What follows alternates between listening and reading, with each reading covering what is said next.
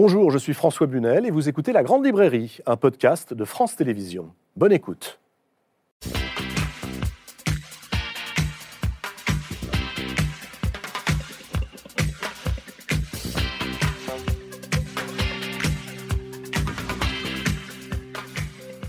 Bonsoir, bonsoir à tous et bienvenue dans la Grande Librairie. Je vous invite ce soir à une traversée du monde grâce aux écrivains. Mais pour prendre la route, peut-être faut-il avoir à ses côtés un livre ou un maître avec qui converser, dialoguer, penser, s'étonner, rêver. C'est le cas de mes invités ce soir et je suis très heureux d'accueillir sur ce plateau l'un des plus grands artistes contemporains, l'icône du roman graphique depuis que son chef-d'œuvre Maus a remporté le prix Pulitzer en 1992. Bonsoir Art Spiegelman. Merci beaucoup. Merci à toi. Merci. Ah, sorry. I'm going to speak in English. Ben, je vais parler en anglais parce que c'est beaucoup plus facile pour moi. Oui, mais vous comprenez bien le français. Art Spiegelman, on vous connaît dans le monde entier, en France particulièrement pour vos romans graphiques comme euh, Mouse donc, mais aussi Meta Mouse, dont nous reparlerons ce soir, car euh, bah, on a une surprise pour vous. Le traducteur sera là, à l'ombre des tours mortes, grand livre sur les attentats du 11 septembre, Breakdowns, Little Lit, et vous illustrez également les couvertures du prestigieux magazine de New Yorker. Aujourd'hui, vous vous attachez, Art Spiegelman, à faire découvrir une œuvre éblouissante, sidérante, celle du peintre américain d'origine polonaise Cy Lewin. de Parade. C'est un livre accordéon absolument génial qui accompagne la grande exposition qui vient de s'ouvrir à Paris sur Cy Lewin. On va en parler au cours de cette émission. Je vous présente, mon cher Art Spiegelman, celles et ceux qui ce soir vous accompagnent euh, dans cette émission. Vous avez remarqué que tout le monde est sur le divan. À commencer par Dany Laferrière, votre voisin. Bonsoir Dany. Bonsoir Art. Euh, bonsoir, François aussi. Ce gaillard qui est installé à vos côtés, Art Spiegelman, Dany Laferrière, est un grand romancier français né à Port-au-Prince en Haïti, membre de l'Académie française aujourd'hui, après avoir vécu à Miami, Montréal, New York. C'est un romancier qui a abandonné depuis quelques, temps, depuis quelques temps maintenant le roman sous sa forme classique, hein, dans laquelle il a brillé, souvenez-vous, avec des livres comme euh, Comment faire l'amour avec un nègre sans se fatiguer, forme abandonnée, donc Dany Laferrière, pour les romans dessinés par vous-même. Euh, voici le troisième, intitulé Sur la route avec Bachot. Bachot, c'est cet écrivain japonais du XVIIe siècle. Alors, en découvrant votre euh, livre de voyage, cette traversée du monde, mon cher Dany, je me suis dit, l'occasion est trop belle invitons justement une romancière japonaise, mais qui écrit en français et dont les livres m'enchantent. Bonsoir Ryoko Sekiguchi. Bonsoir François. Ravi de vous accueillir. Vous êtes né au Japon, mais vous avez choisi la France et la langue française. Votre dernier livre est une traversée du monde. Alors, moi qui m'a beaucoup plu parce que c'est grâce à la cuisine. 961 heures à Beyrouth et 321 plats qui les accompagnent, c'est le titre raconte votre euh, séjour dans la capitale libanaise. C'est une invitation au voyage qui excite les papilles, croyez-moi. Alors pour traverser le monde, il faut parler plusieurs langues et donc bah, il faut traduire. Je vous présente un traducteur qui raconte ce drôle de métier sans lequel nous autres lecteurs serions si démunis. Bonsoir Nicolas Richard. Bonsoir François. Je suis très heureux de vous accueillir. Euh, en vous accueillant, j'ai un peu envie de faire rentrer sur ce plateau tous les traducteurs, toutes les traductrices qui depuis des années nous accompagnent, nous les lecteurs. On vous doit de lire en français Art Spiegelman, notamment, puisque vous avez traduit Metamaos. Quelle année? Incapable de vous dire quelle année. Vous vous souvenez plus, c'est ça qui est génial dans votre je bouquin. Je ne me souviens plus de quelle année précisément. Vous avez également traduit Richard Brotigan, Thomas Pynchon, Tom Wolfe, Truman Capote, Philip K. Dick, Patti Smith et bien d'autres. Ça, vous vous en souvenez. Vous mhm. racontez ce métier dans une passionnante autobiographie qui s'intitule Par instant alors redonnez-moi le titre parce qu'évidemment. Le sol penche bizarrement. Oui, par instant, le sol penche bizarrement. J'adore ce titre parce qu'il montre bien à quel point, justement, eh bien, il y a peut-être schizophrénie entre vivre, traduire, écrire. Plein de questions et beaucoup d'humour dans ce livre et beaucoup d'autodérision également. Votre point commun, à tous les quatre, est peut-être là l'humour, combinaison d'humour et de sérieux, histoire de pas trop s'attacher à la gravité de ce qui pèse. Avant d'ouvrir vos livres respectifs, et puisqu'on va parler d'une traversée du monde, j'aimerais savoir ce que vous emportez avec vous quand vous le traversez, le monde, euh, quand vous voyagez, vous autres écrivains, qu'est-ce que vous avez qui ne vous quitte jamais? Quel objet, Danina Ferrière? C'est sûr que c'est un livre. Et même pour traverser la rue, il me faut un livre. ah, genre, Je pensais que vous alliez me dire un petit carnet sur lequel écrire. Ah ben j'écris dans les livres de plus en plus. Je fais du palimpseste, et je dessine à côté dans les marges et comme ça. Donc un, un livre qui est aussi un livre à faire. C'est ça qui est intéressant. J'ai un livre en main et j'essaie de faire à l'intérieur de ce livre un, un nouveau livre. Art Spiegelman, qu'en portez-vous quand vous voyagez? An electronic cigarette. Une cigarette électronique. I mean, it would be nice to say books, but Bah, J'aimerais bien dire des livres parce que je les ai toujours avec moi aussi. and a sketchbook. Et un But livre de dessin, un livre de croquis. Mais sans ma cigarette et sans mes lunettes, ben, il vaudrait mieux que je reste chez moi. Ryoko Sekiguchi Euh, c'est très banal, mais euh, un ordinateur, mais toujours. À l'ordinateur oui, C'est pas toujours. très pratique, ça. oui, mais euh, c'est c'est mon carnet. Ça veut dire que vous n'écrivez plus à la main. Vous êtes de cette génération qui a basculé complètement. Voilà, mais euh, je peux écrire partout euh, dès que j'ai mon ordinateur. Nicolas Richard, Hmm. Alors moi, c'est en fait presque un, un affranchissement quand j'arrive à partir sans livre.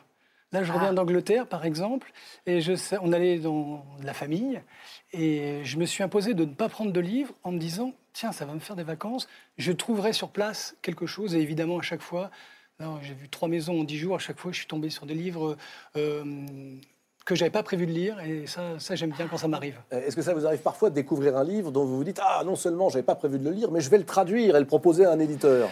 Euh, ça m'est déjà arrivé une ou deux fois et en fait les livres étaient déjà traduits. On va un auteur dont j'avais pas entendu parler et puis euh, finalement voilà il était connu. C'est juste que j'étais passé à côté, ce qui arrive tout le temps. On va parler de cette traversée du monde qui nous fera aller euh, du côté de la géographie, mais aussi du côté de l'histoire. Elle débute ce soir avec Dany Laferrière. Tiens, cette euh, traversée du monde. Dany qui publie aux éditions Grasset sur la route avec Bachot. C'est un livre euh, étrange et pénétrant. Un livre dessiné, présenté comme un cahier d'écolier, puisque même le texte est écrit à la main. On va de Montréal à Pékin, en passant par Berlin, Manhattan, Paris, Beyrouth ou Haïti. Et on chemine avec les écrivains et les poètes, avec des inconnus de fortune également, avec les filles, beaucoup. Et surtout avec Basho, ce poète japonais du XVIIe siècle, et ses haïkus non dénués de cet humour qui permet, disais-je, de s'alléger du sérieux et de la gravité. Euh, qui est-il, ce Basho, qui n'est pas un inconnu pour vous, mais peut-être un peu pour nous? Oh, moi, je l'ai découvert simplement chez une amie. Et un jour, j'étais là, j'ai pris un livre dans sa bibliothèque. C'était Le Voyage de Bachot, qui a été traduit par Nicolas Bouvier. C'est Voyage vers les districts du Nord. Et j'étais impressionné par ce moine poète euh, japonais et qui avait vécu sous un bananier au XVIIe siècle et qui était de nature presque fragile, mais qui, qui était intrépide, qui n'hésitait pas à entreprendre des voyages, dans le dernier, où il est allé à pied pour aller voir un coucher de soleil. Et j'étais impressionné. L'image qui m'est venue tout de suite, c'était de le comparer avec euh, Kerouac. Mais Kerouac avait fait ses, ses voyages en, en train et Bachot lui avait choisi d'y aller à pied. Il était accompagné d'un disciple. Tous ces gens-là ont des, ont des disciples. Sora, pour faire un peu le- la dépendance, pour s'occuper de lui et des travaux domestiques. Et j'aimais bien cette manière-là d'aller à pied. Mais ce qui m'avait impressionné chez ce poète, c'est qu'il écrivait des textes en prose et qui étaient comme des supports de sa poésie. Les textes en prose qui racontaient un peu ses pérégrinations, ce qu'il rencontrait, où il euh, logeait, les gens qu'il... Et là, brusquement, un poème surgissait, un haïku, un poème très bref, de trois lignes à peu près, et où tout se retrouve. Et j'aimais bien ça, quelqu'un qui se vous en présente. citez quelques-uns, hein, des poèmes ou des haïkus euh, de Bachot. Herbe folle de l'été, où frémit encore le rêve des guerriers. Oui, tout à fait. C'est que Qu'est-ce qu'ils vous disent, pardonnez-moi, mais qu'est-ce qu'ils vous disent, ces haïkus, cette forme extrêmement courte, C'est la sensibilité et la sensation? C'est mon avenir comme écrivain, c'est là que je voudrais aller. Je voudrais finir dans un haïku, c'est-à-dire cette idée, cette sobriété totale, j'ai essayé de, de- de m'y approcher. Cette sobriété totale et, et de faire comme lui, c'est-à-dire la prose de ce livre, ce sont les images que vous voyez qui portent qui- tout simplement ces petits textes et qu'on trouve euh, à, à côté. Herbe folle de l'été où frémit encore le rêve des guerriers. C'est- ça raconte toute une histoire d'une dynastie et- et japonaise où, où le poète remarque que toutes ces batailles qui, a- qui ont eu lieu, ces batailles extraordinaires, enfin tout ce qui reste, c'est l'herbe qui a repoussé. Et et- et- et il y a les rêves, il y a le rêve des guerriers. Enfin, moi, j'aime beaucoup qu'on ait, qu'on, qu'on- qu'on ait pu mettre dans un espace aussi restreint autant de choses. C'est, c'est- c'est les, les voitures compactes japonaises. C'est pas mal vu. Alors, euh, ça vous, ça, ça vous va, ça, Ryoko Sekiguchi Oh oui, oui, oui, moi, je c'est la voiture compacte japonaise. Ah oui, et d'ailleurs, moi, je, je me disais toujours que Daniel Faguer, c'est le- l'auteur plus japonais que, que les autres euh, écrivains japonais. Et d'ailleurs, euh, en fait, on- bon, aussi euh, étonnant que cela puisse paraître, entre Haïti et le Japon, il y a un point commun, mais vraiment important, c'est l'insularité, n'est-ce pas? Et euh, l'insularité, il y a en fait Oui, c'est ça, ce sont des îles. ben oui, et il y a la violence historiquement en commun à des archipels, euh, les discriminations aussi, mais aussi il y a le dynamisme des échanges, il y a ce, cette- ce désir fou de, de voyager. Alors, c'est euh, curieux parce que vous ne citez pas la poésie. Et moi, j'aurais pensé que c'était la poésie qui reliait Haïti au Japon. Ah aussi, non aussi, aussi. Oui. Et le fracas du monde, c'est-à-dire, oui. on a connu tous les deux un tremblement de terre. Mm. Et d'ailleurs, c'est mon premier livre publié au Japon, Tout bouge autour de moi. Mm. Et précisément, c'est parce que ce tremblement de terre a eu lieu en Haïti quelque temps avant Mm. et le Japon. Pour une fois, Haïti avait un savoir-faire, et c'est-à-dire comment survivre à un tremblement de terre quand on n'a rien. Et on a publié à ce moment-là, on- a traduit mon livre en japonais. Vous, avez déjà euh, affirmé à plusieurs reprises, c'était il y a euh, 15 ans, je suis un écrivain japonais, moi, Dany Laferrière, né à Port-au-Prince. C'était le titre de ce livre qui se présentait comme une autofiction. Vous racontiez, enfin pas tout à fait vous, hein, le narrateur, c'est jamais Dany Laferrière, le narrateur, évidemment. Vous essayez de séduire une journaliste japonaise, bravo, Mhm.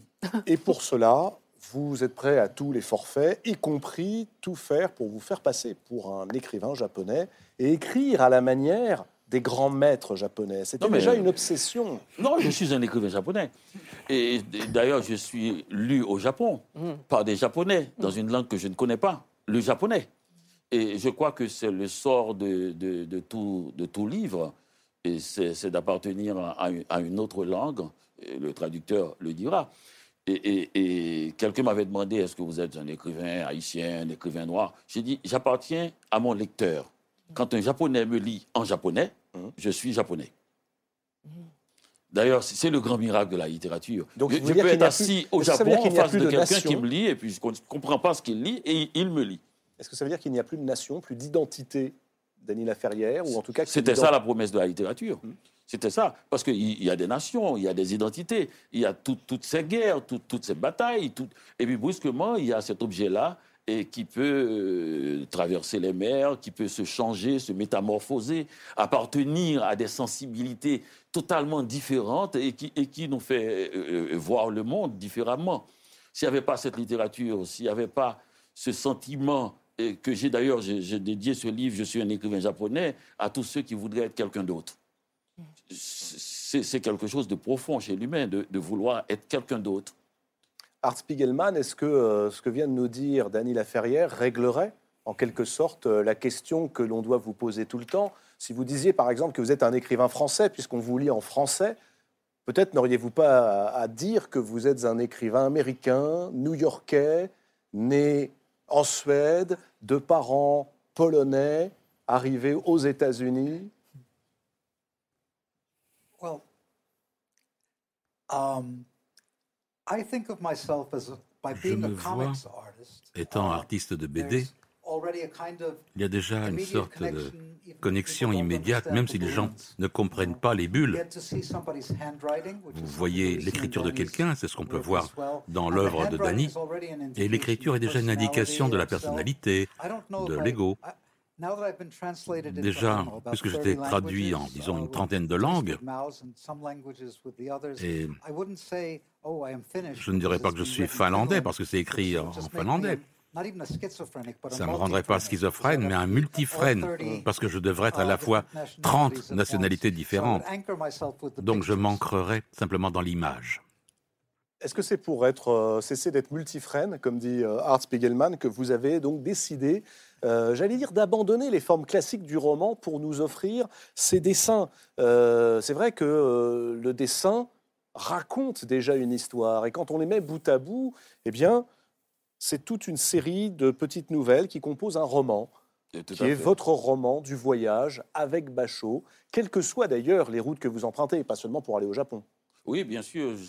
naturellement, Bachot voyage à ce moment-là, la nature envahit les haïkus. Il nous montre un- une nature champêtre. Il a des indications sur, euh, euh, sur les odeurs, sur, sur les fleurs et toutes ces choses-là. Moi, je suis quelqu'un de ville. Euh, Je, montre une nature extrêmement urbaine, chaotique. et- mais c'est le même voyage et c'est le même désir euh, de retrouver l'étincelle poétique euh, dans chaque petit détail de la vie quotidienne. Il n'y a, y a aucune, différence dans cela. Et ce goût que j'ai pour, euh, dessiner, pour, pour écrire à la main, c'est d'abord parti du fait que j'ai voulu faire quelque chose que je ne sais pas faire. Et- Est-ce que vous diriez encore, comme euh, il y a deux ans ou trois ans, quand vous êtes venu présenter le premier sur ce plateau, moi je dessine, mais je ne sais pas dessiner, ce qui était quand même un paradoxe un peu euh, saisissant. Ah, mais je crois que je continuerai à, à le dire, et à chaque fois, ça prendra un sens différent. Et quand la première fois vous faites ça, c'était pour dire un fait. Je ne sais pas dessiner, et je- j'espère que dans, dans 20 ans ou 30 ans, si j'arrive à, à faire un petit progrès, on entendra autre chose quand je dirai que je ne sais pas dessiner. On entendra que, j'ai un idéal que je ne pourrai jamais atteindre. Et comme dans toute euh, littérature, C'est quoi votre idéal? Mais ce serait de ne plus rien faire. C'est pas mal. ça. Je vais là, d'ailleurs, le dessin me le permet. Et j'écris très peu, je dessine beaucoup, et puis à la fin, ça va, ça va, ça va s'enfuir comme ça, en fumée. Et, et j'espère. Mon rêve, c'est de m'asseoir quelque part et de regarder. Est-ce que c'est un rêve de feignant, un rêve d'écrivain qui n'a plus envie d'écrire, ou alors un rêve vraiment d'idéal littéraire? D'idéal littéraire. Et pour ce rêve, je dois traverser toute la jungle des mots, de, de- de l'alphabet, et, et- et espérer une clairière avec une petite rivière, une pierre, où, où je pourrais m'asseoir comme un lézard. Et c'est pour ça que j'ai écrit un livre qui s'appelle L'art presque perdu de ne rien faire. Mm. Et, et donc, il y, a- il y a ce rêve de retrouver cette capacité. Mais ça demande tellement de travail, ça demande. Et, et- et ce rêve de ne pas arriver à la fin par épuisement. Jules Renard dit que la paresse, c'est l'art de se reposer avant la fatigue. J'aimerais bien arriver en, en- en entier. grande forme. Oui, entier, Eh oui. à ce moment-là, pour m'asseoir, avec toutes ces images à l'intérieur de moi que j'ai pu faire pénétrer en moi. Pas, et, se se sentir envahir, que tout ça, c'est pas rien. J'ai écrit, ça c'est le 33e livre que j'ai écrit, que tout ça me pénètre, peut-être vers 50 livres, quelque chose comme ça, et que je n'ai plus besoin de penser, plus besoin de rêver, plus besoin de rien, simplement d'être, comme la pierre sur laquelle je pourrais m'asseoir. Il y a dans ce livre à la fois des choses très sérieuses et des choses très drôles. Je voudrais commencer par les sérieuses, notamment sur euh, ces dessins. Vous écrivez à un moment, quand on regarde un tableau, on doit croire qu'il nous regarde aussi. Explication. je crois que le texte, euh, tout le texte se retrouve, et là je parle au traducteur, dans le, dans le verbe devoir, on doit. On doit Ah. croire. Ça demande un, un élan, ça demande une foi, ça demande. Et, et- et- et si, si on ne le fait pas, il n'y a pas de dialogue et avec, avec le tableau. Et, si on n'y croit pas, on on n'est pas là-dedans. On n'est pas dans le coup. Art Spiegelman, ce que vous dessinez et que nous regardons, nous regarde-t-il aussi?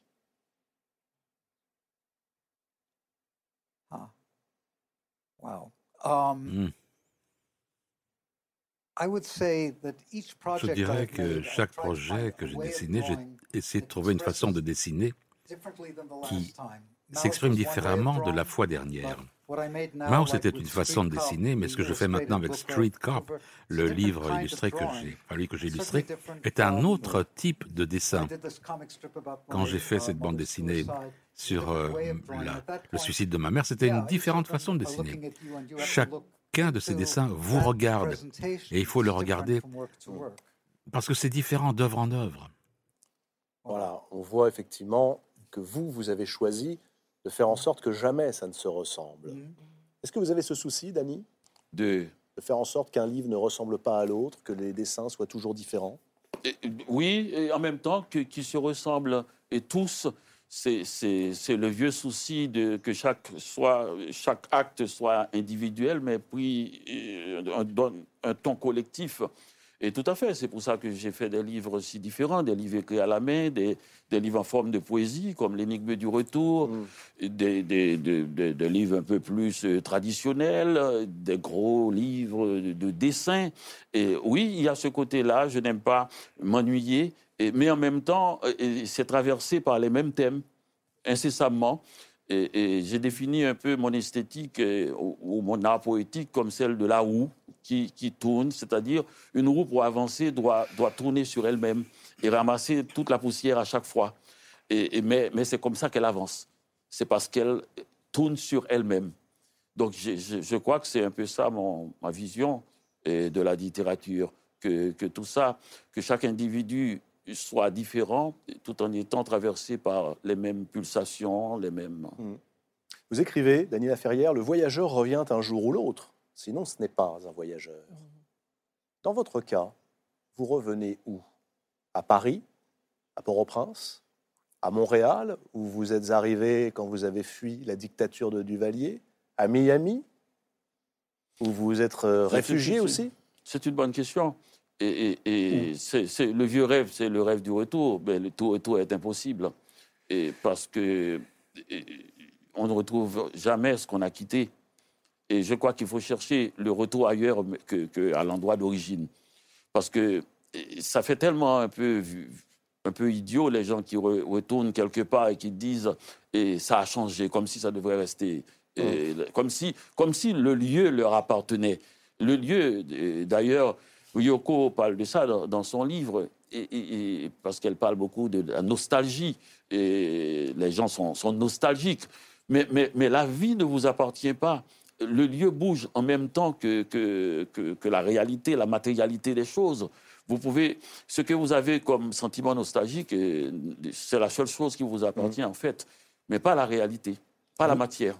Vous alternez dans ce livre, comme dans tous vos romans, euh, le sérieux sur les choses graves, comme la question du retour, du voyage, et puis parfois les haïkus à la Dany Laferrière. Qu'est-ce que ça donne? Eh bien, par exemple, celui-ci qui est encore plus court que les haïkus de Bachot et que j'aime énormément. Le pyjama intimide toujours les actifs. Ah, je vous demande, amis téléspectateurs, amis de la littérature, de méditer. Le pyjama intimide toujours les actifs.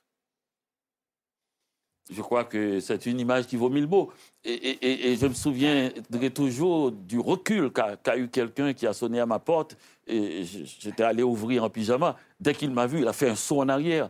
C'est un saut face au sommeil, face au repos, face à un moment de détente alors qu'il était dans l'activité du jour, habillé, cravaté. Comme nous. Il, il apportait et toute la rumeur de la ville, et tout- toute l'énergie. Et brusquement, il se retrouve face à un résistant absolu un homme en pyjama. Et naturellement, on fait un, un saut en arrière. Eh, Mais j'aime beaucoup l'idée que le le résistant moderne soit l'homme en pyjama. Oui, Très bien. c'est- mon uniforme de travail. J'achète un pyjama dès demain matin. C'est promis. C'est aussi un livre sur le rapport au temps. Vous avez un pyjama, euh, Art Spiegelman Uh, well, yes, but Bon, oui, mais je ne le porte pas toujours. Je Marx pensais had a que Groucho Marx avait different une façon de dire différente de celle-ci sur les pyjamas. Dans un de ses films, c'est un explorateur et il parle de... I shot a tiger in my pajamas. J'ai mis un tigre dans mon pyjama, mais qu'est-ce qu'il faisait dans mon pyjama, je ne saurais jamais. Ben voilà, on a notre Groucho Marx, mais il est euh, haïtien-japonais. C'est Dany Laferrière euh, qui nous signe aussi un livre sur le temps qui passe. Parce que ce n'est pas seulement un livre sur le voyage, sur le monde. C'est quoi votre rapport au temps, en réalité? La peinture, ou, plutôt les, dessins que je fais, à me donne l'impression que je peux toucher l'instant présent, beaucoup plus que, que les mots. Et pourtant, j'ai l'impression que vous êtes obsédé par la visite du grenier de votre enfance, plus que par l'instant présent. Oui, mais c'est ça pour moi l'instant présent. C'est cette, chose très compacte où, le, passé, le présent, le futur se retrouvent à un point.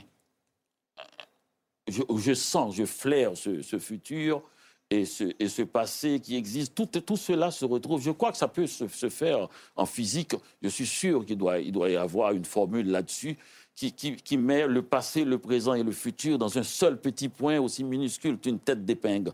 Et je crois que ça existe. C'est ma recherche euh, du, du Graal. Et, et- et des fois, quand je dessine et que je suis perdu dans les couleurs et que ça ne m'intéressait pas de savoir ce que je suis en train de dessiner, j'ai l'impression de toucher à cette tête d'épingle à cet instant-là que tous les enfants trouvent spontanément. Je les regarde quand je vais en, voyage dans, les aéroports, ils sont là couchés par terre, ignorant la, la fureur du monde, tous ces voyageurs euh, qui, qui vont partout dans le monde. Ils sont dans un moment tellement aigu, tellement pointu, tellement affûté que, rien ne peut les troubler. On, reste saisi d'épouvante de se demander qu'est-ce qui se passe là. Est-ce le trou noir ce petit garçon, qui, cette petite fille en train de, en train de dessiner, de gribouiller? J'aimerais tellement arriver là. Cela dit, je ne suis pas sûr que tous les petits garçons que vous voyez jouer puissent dire ce que vous écrivez. Je vous cite. Adolescent, il m'arrivait, en embrassant une fille, de voir le temps filer à si vive allure que je me retrouvais avec une femme, une vieille ensuite, et la minute d'après, un squelette.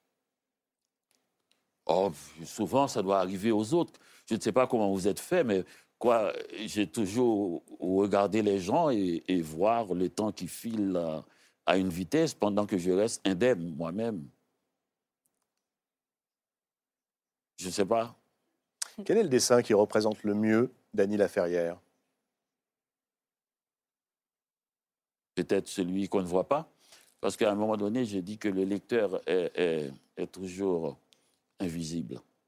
On est sur la route avec Bachot, et sur cette route avec Bachot, on croise énormément de monde, de toutes les nationalités. Euh, J'ai repéré un Russe, Pushkin, euh, un- des Américains, Zora Neale Hurston notamment, une Anglaise, Virginia Woolf, euh, un Hongrois, Sandor Marai, un Persan, Hafiz. Il y a aussi un Chilien, Pablo Neruda, un Allemand, Holderlin, même des Français, Rimbaud et Verlaine. C'est une revanche contre, contre ce que j'appelle l'insulte géographique. Ah bon Vous savez, oui, je Qu'est-ce que c'est l'insulte géographique? Ben, je peux écrire toutes sortes de livres. Je peux écrire, je suis un écrivain japonais. Mais dès qu'on écrit à propos de moi, la première chose qu'on dit, c'est que c'est un haïtien. C'est-à-dire que l'impression que on ne Hmm. pourrait jamais me comparer avec un écrivain euh, comme Bachot ou, ou ou, ou- ou Joyce ou n'importe qui.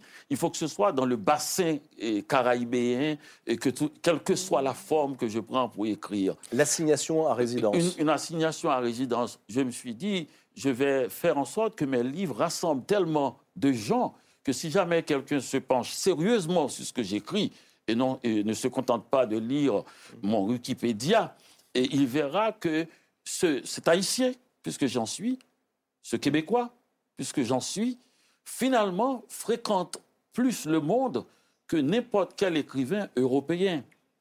Et, et cette universalité-là, j'essaie de la reproduire dans mon œuvre pour qu'un jeune haïtien à Port-au-Prince, qui n'a jamais quitté son pays, sache qu'un haïtien a écrit et a parcouru le monde.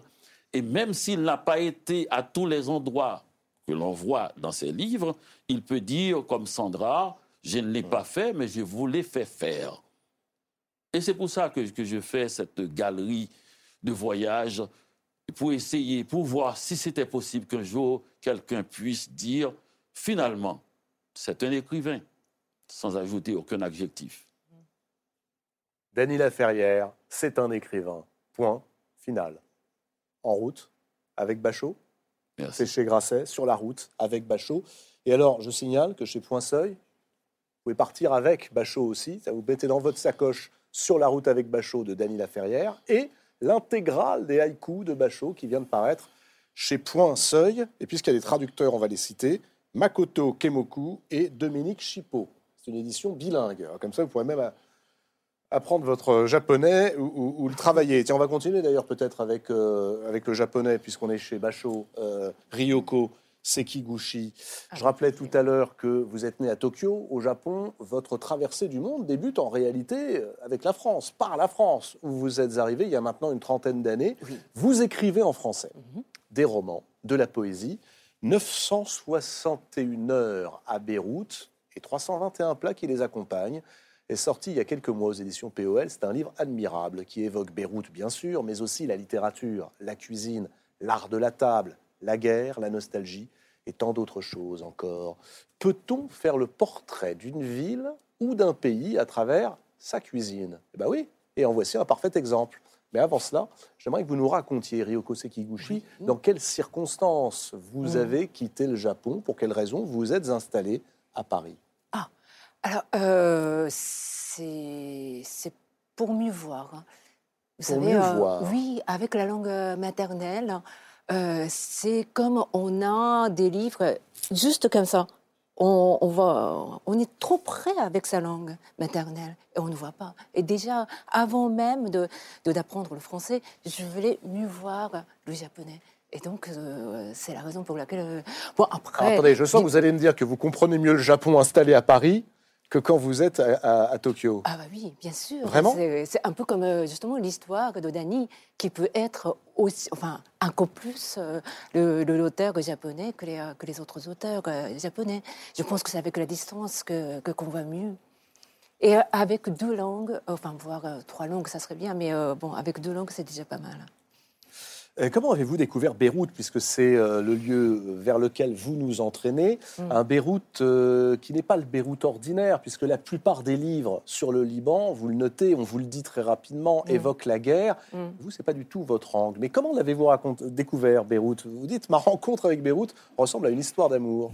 Oui, euh, parce que c'est d'abord Beyrouth qui est venu à moi. Donc ce n'est pas un projet que moi j'ai inventé. C'est euh, la Maison des écrivains à Beyrouth, euh, qui est présidée par le romancier Ma- Sharif ouais. euh, qui m'a envoyé une invitation, un mail. Et j'ai tout de suite répondu, mais vraiment très enthousiaste. J'ai dit tout de suite oui. Ben, J'arrive. C'était l'invitation de résidence d'écrivains. Donc, donc ça vous tombe dessus? Voilà. Mais j'aime beaucoup. euh, beaucoup les idées qui viennent à moi. Euh, je ne crois pas trop la figure des écrivains euh, qui, qui inventent tout seul. C'est vrai que. Je pense que c'est mon côté traducteur. On ne travaille jamais tout seul. Moi, je pense comme ça et que ce livre, d'ailleurs, a été fait par les cadeaux qui m'ont été faits euh, des histoires de cuisine racontées par les, euh, les. Alors c'est un livre étrange, euh, Ryoko Sekiguchi, mais en même temps il est fascinant. J'ai beaucoup aimé parce que c'est pas vraiment un livre d'anthropologue. Or vous travaillez comme un anthropologue, c'est-à-dire que vous demandez aux gens de euh, vous raconter leur vie à travers les plats qu'ils cuisinent. C'est pas vraiment un livre de cuisine, mais vous dites il faudrait réussir à faire un livre de cuisine qui soit un livre de cuisine littéraire. C'est pas vraiment un guide de voyage, mais on apprend plein de choses sur Beyrouth. Bref, il y a tout dans votre livre. Avant tout, c'est un livre de cuisine. Parce qu'un livre de cuisine, c'est quoi? C'est euh, l'archive des cinq sens d'une époque. Et euh, l'artiste plasticien C'est pas seulement un livre de recettes. Ah ben non, pas du tout, pas du tout. Et surtout pas le livre de recettes que j'appellerais euh, comptable. Mmh. Combien, Ah de, combien de grammes, combien de, de, de température, c'est pas du tout ça. Il y en a pas, il y en a deux pour être Non, précis. Oui, Oui, alors, ouais. mais, euh, mais alors, euh, artiste plasticien Christian Boltanski euh, aimait dire euh, que faire une œuvre, c'est euh, de faire revenir. Donc c'est à la fois le thème culinaire, Oui, donc faire revenir, mais aussi faire revenir le passé, faire revenir les fantômes, faire revenir les paroles, les voix. Et euh, je pense que le livre de cuisine, c'est ça. C'est, euh, c'est en fait, c'est faire revenir les odeurs, les, les voix, les, euh, les couleurs, et choses qui sont tellement éphémères. Ça ressemble à un livre de d'histoire, bien sûr, aussi, oui. mais euh, c'est les livres de d'histoire, des choses euh, euh, éphémères. On pourrait continuer les métaphores hein, culinaires. Elle fait revenir euh, le goût de l'enfance, Oui, Dany Laferrière, oui, comme on fait revenir un plat. Elle cuisine les gens.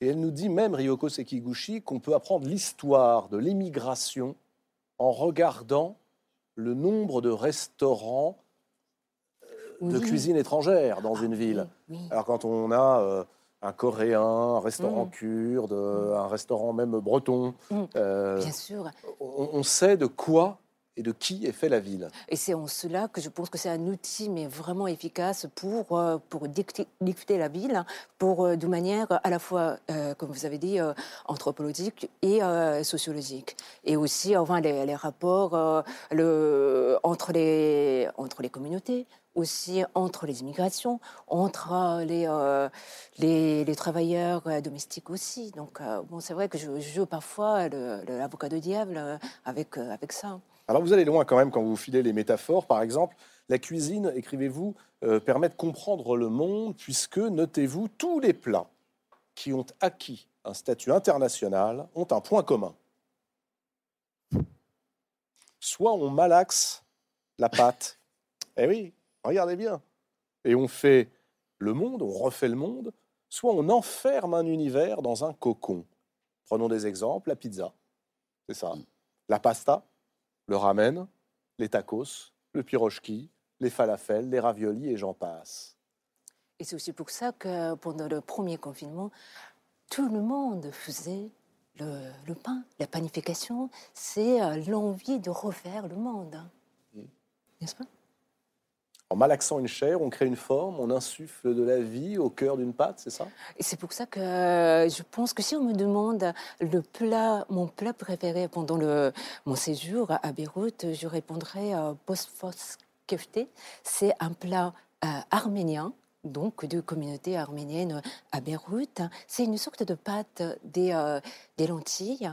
On prend un morceau comme ça et on referme et hop, ça fait une sorte de, de pâte ovale qui garde la signature de celui qui a cuisiné. C'est un livre dans lequel vous euh, euh, travaillez beaucoup sur les odeurs également. Est-ce que euh, une ville transmet une odeur, son odeur, à ses habitants? Je pense, je pense. Quelle je est l'odeur je- de Beyrouth? Ah, l'odeur de Beyrouth, elle est, elle est très herbacée. Parce que euh, c'est une ville, euh, contrairement à ce qu'on croit, euh, il y a l'abondance de, euh, de luxuriance, de, verdure, et bien sûr la cuisine, sa cuisine est, très herbacée aussi. Donc c'est une sorte de, fraîcheur qui arrive. En fait, c'est la médée, c'est ça. Donc c'est une sorte de, de fraîcheur de toutes les vies qui a toute l'explosion de vie euh, euh, qu'on assiste sur la, sur la table.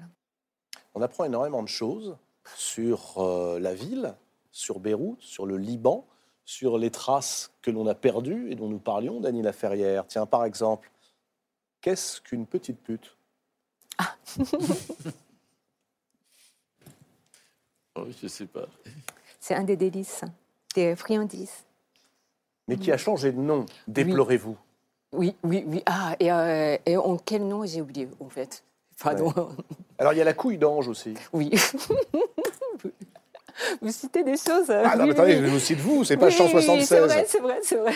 Voilà, les petites putes, bon, qui peuvent euh, susciter, écrivez-vous, une image dérangeante.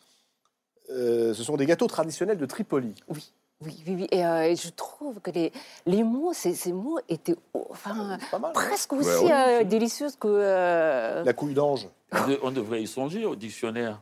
Ah, bah oui, bien oui. sûr. Oui, mais je vous propose à l'Académie, tiens, pour jeudi prochain, de voir sur table la couille d'ange, la petite pute, et vous pouvez ajouter la crotte d'ours, qui a disparu, alors que ça désigne également un gâteau traditionnel. Non, oui, oui, on cherche à, à retrouver comme ça tous ces mots qui sont des passages de vie Mm. à une époque. Mais ce qui fait de, de votre livre un, un livre, d'après moi, un vrai livre, dans le sens que c'est que dans, dans, cette, euh, dans ce, ce repas-là, vous vous êtes servi d'abord. Ce qu'on voit, c'est que vo- votre visage se dessine. Et, et- et on, on lit, on lit sur Beyrouth, et à un moment donné, on sent que vous êtes là et que vous vous cherchez. C'est un autoportrait quelque part aussi. Et tous les, les- choses qui se, qui se retrouvent dans d'autres de vos livres se retrouvent là quelque part. Le visage, la, la, la, disons le voyage sans retour, les- les- la cuisine elle-même. Mm. Et, et- et c'est ça que je pense qui, qui finit par en faire un livre. Ce n'est pas simplement un portrait de la ville.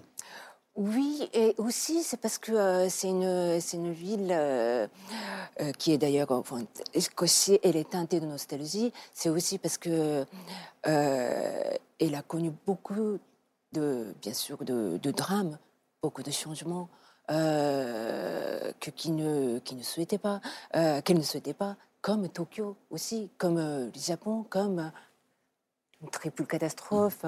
euh, donc le- de, tremblements de terre, euh, de tsunamis et de euh, et de de- d'accidents de, de la centrale nucléaire. Donc il y a aussi donc pour les euh, parmi les villes qui ont connu les drames, qui ont connu les les, catastrophes.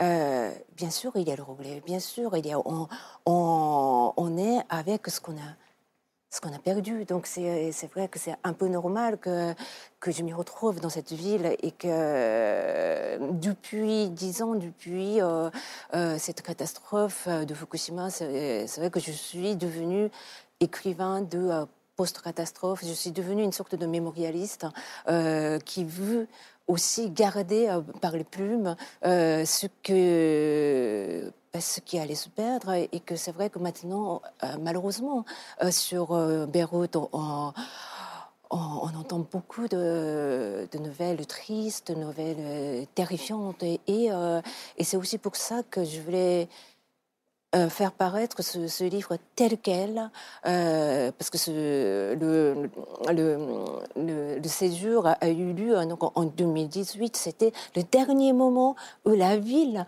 pouvait être insouciante, en forme, rayonnante, euh, baignée de lumière. Et, euh, et je pense que c'est le portrait quand même de cette femme euh, orientale euh, qui était tellement énergique et euh, qui, qui nous donnait tellement que,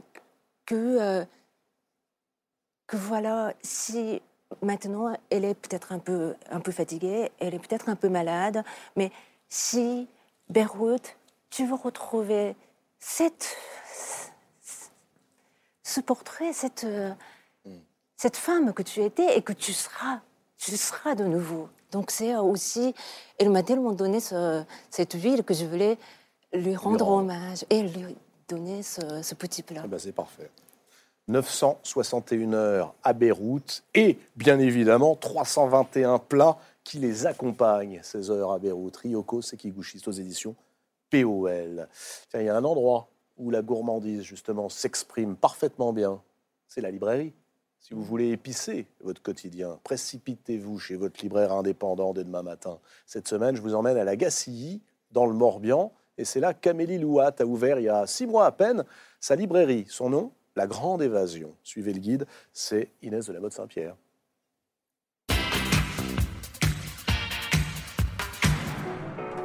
Ouvrir une librairie dans un village de 2500 habitants, c'est évidemment un geste fort et presque militant. Il y a un enjeu important aujourd'hui, c'est que la lecture est donnée euh, envie euh, de lire euh, aux plus jeunes, aux enfants, aux adolescents. Ça passe d'abord par la présence du livre et, évidemment la présence d'une librairie. C'est mon côté Cyrano de Bergerac, sans doute, cette envie de rêver, de s'évader, de partir. Et la grande évasion, c'est ça. Le livre qui m'a touchée en plein cœur, c'est Entre ciel et terre de Jan Kalman Stephenson. Un jeune garçon va devoir traverser l'Islande en plein blizzard à dos de cheval pour rendre un livre à son mystérieux propriétaire. Il y a de tout dans ce roman. Il y a de la neige, il y a des larmes, il y a la perte d'un être cher, il y a le retour à la vie et il y a la littérature. Le classique à redécouvrir, c'est Les Tortues de Loïs Masson. Ce qui est génial dans ce texte qui a été écrit en 1956, c'est qu'on a une atmosphère euh, poisseuse, très sombre et parfois complètement hallucinée. Et moi, j'adore ça. Le livre qui m'a transportée, c'est La rivière de Peter Heller. On a deux euh, jeunes hommes, hein. ils sont beaux, ils sont euh, intelligents, ils sont hyper préparés et pour le dernier été euh, qui précède leur entrée dans la vie active, ils ont décidé de descendre en canoë les grands lacs du nord du Canada jusqu'en direction de la baie d'Hudson. C'est à la fois un roman sur l'amitié, c'est aussi un roman initiatique parce qu'on a un passage brutal à l'âge adulte pour ces deux euh, jeunes étudiants. Allez-y, pendant quelques jours, vous allez vivre sur un canoë. Mon cri de rage, c'est Les Immortels de Mackenzie Orsel. Mackenzie Orsel va nous raconter sans pudeur et sans pitié la vie d'une prostituée de la grande rue de Port-au-Prince juste après le séisme de 2010. Ce qui fait euh, la beauté de ce livre-là, c'est aussi la langue et l'écriture de Mackenzie Orsel. C'est un écrivain qui sait transmettre la rage comme personne et qui a su donner ses paroles à une femme. Voilà, toujours en compagnie de Ryoko Sekiguchi, Dany Laferrière, Nicolas Richard et Art Spiegelman. La traversée du monde, Art Spiegelman, euh, avec vous, prend la forme d'un défilé de parade. C'est le titre de l'œuvre majeure d'un artiste américain d'origine polonaise que vous nous faites découvrir Cy Lewin, né en 1918 à Lublin et qui réalise en 1950 The Parade, le défilé.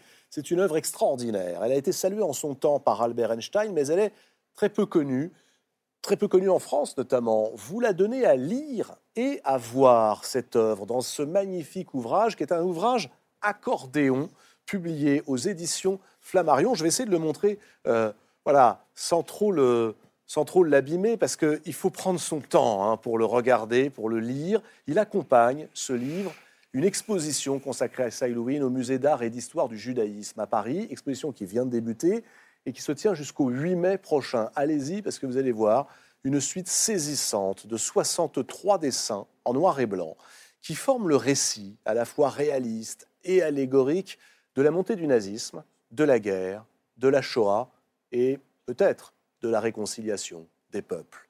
Vous avez rencontré Art Spiegelman, Cy Lewin, il y a quelques années seulement, en, 2013. Qui est-il pour ceux qui ne le connaissent pas encore? Well, hmm. Cy Lewin is very undiscovered. est très méconnu. Il y a eu un moment où son œuvre était uh, florissante, mais il est dans une tradition très courte des livres d'images. Quand on parle de différentes cultures, la parade, c'est une histoire racontée en images. Comme France, euh, a eu une influence sur lui. Et le résultat, c'est le résultat d'une vie très traumatisée. Il est né tout à fait à la fin de la Première Guerre mondiale. Il a connu les horreurs de la Seconde Guerre mondiale d'une manière ou d'une autre. Et il a passé le reste de sa vie à aller sur les lieux de désastre pendant ses vacances euh, à Hiroshima ou ailleurs pour comprendre comment les gens pouvaient vivre ces lieux. Ce livre, c'est le cycle perpétuel de la guerre. Chaque génération à ce moment de destruction qui se répète et encore et encore. Il y a un moment d'exilarement, en fait, euh, lorsque soudain tout explose en flammes et finalement on sombre dans l'horreur et les gens se réjouissent à l'arrivée de la paix et puis voilà, on recommence un nouveau cycle. Donc les 60 et quelques images de ce cycle, c'est un de ces cycles qu'il a fait lorsqu'il était en fait euh, soldat américain dans une euh, uh, force spéciale parce que sa langue maternelle, c'était l'allemand, en quelque sorte, et il a été utilisé en tant qu'interprète traducteur, propagandiste, capable de communiquer parfaitement en allemand. Mais il a vu le pire de la guerre. Il est arrivé en Normandie et depuis ce moment-là, il était euh, sur le front. Son enfance était le résultat de, de, guerre. Il est né à Lublin, comme vous l'avez dit. Et en tant qu'enfant, il est allé en Allemagne où il pensait que, où ses parents pensaient que la vie serait plus simple. Parce que son père euh, était en fait un, un, écrivain yiddish célèbre. C'est un oxymore, en fait. Et sa mère était une descendante directe du grand rabbin de Lublin, le vous rabbin racontez, miraculeux. Vous racontez une anecdote qui est à peine croyable, qui pourrait être tirée d'un roman de Dany Laferrière. À l'âge de deux ans, quand ses parents se rendent compte qu'on ne peut pas rester en Pologne, qu'il va falloir émigrer, qu'ils choisissent l'Allemagne, ils emmènent cette famille et ce garçon de deux ans oui, c'est un lieu sûr, un lieu sûr. Pour lui faire passer la frontière clandestinement, on lui met un baillon et comme il pleure, qu'il crie, on imbibe le baillon de vodka. C'est vrai ça? Écoutez, je l'ai entendu de la bouche de Sai. Il a tenté de dire la uh, vérité. Et lorsqu'il est arrivé en Allemagne, c'était un étranger. Comme les autres enfants, ils étaient tous allemands. Lui, c'était euh, le Youpin. C'est. Euh, il est resté avec ses parents, qui étaient des intellectuels, et il allait visiter les musées. Et lorsqu'on a parlé de certaines des choses qui sont arrivées euh, très tôt ici ce soir, il a dit que c'était sa vie dans les musées. Il savait qu'il voulait être artiste à l'âge de 6 ans, quand il a été envoyé en sanatorium parce qu'il avait la tuberculose. Et il avait beaucoup dessiné au sanatorium. Et il a dit, je suis un artiste. Et je voulais, il a voulu devenir un artiste. Et lorsque les parents l'emmenaient au musée, ils disaient, est-ce que tu aimes ça? Il a dit, oh, c'est merveilleux. J'aime bien parler aux images et j'aime bien qu'elles me parlent. Mais ce qui est triste, c'est lorsque je vais à la maison, elles ne sont pas assez proches, les images, pour qu'elles puissent se parler les unes aux autres. Il voulait faire des tableaux qui étaient physiquement proches pour que ces tableaux puissent se parler l'un à l'autre. Et c'est là où sa discipline en tant que peintre est venue très proche de la mienne en tant qu'artiste de, de BD, parce qu'il faisait toujours des cases près l'une des autres. C'était littéralement comme un, panneau euh, cinématique.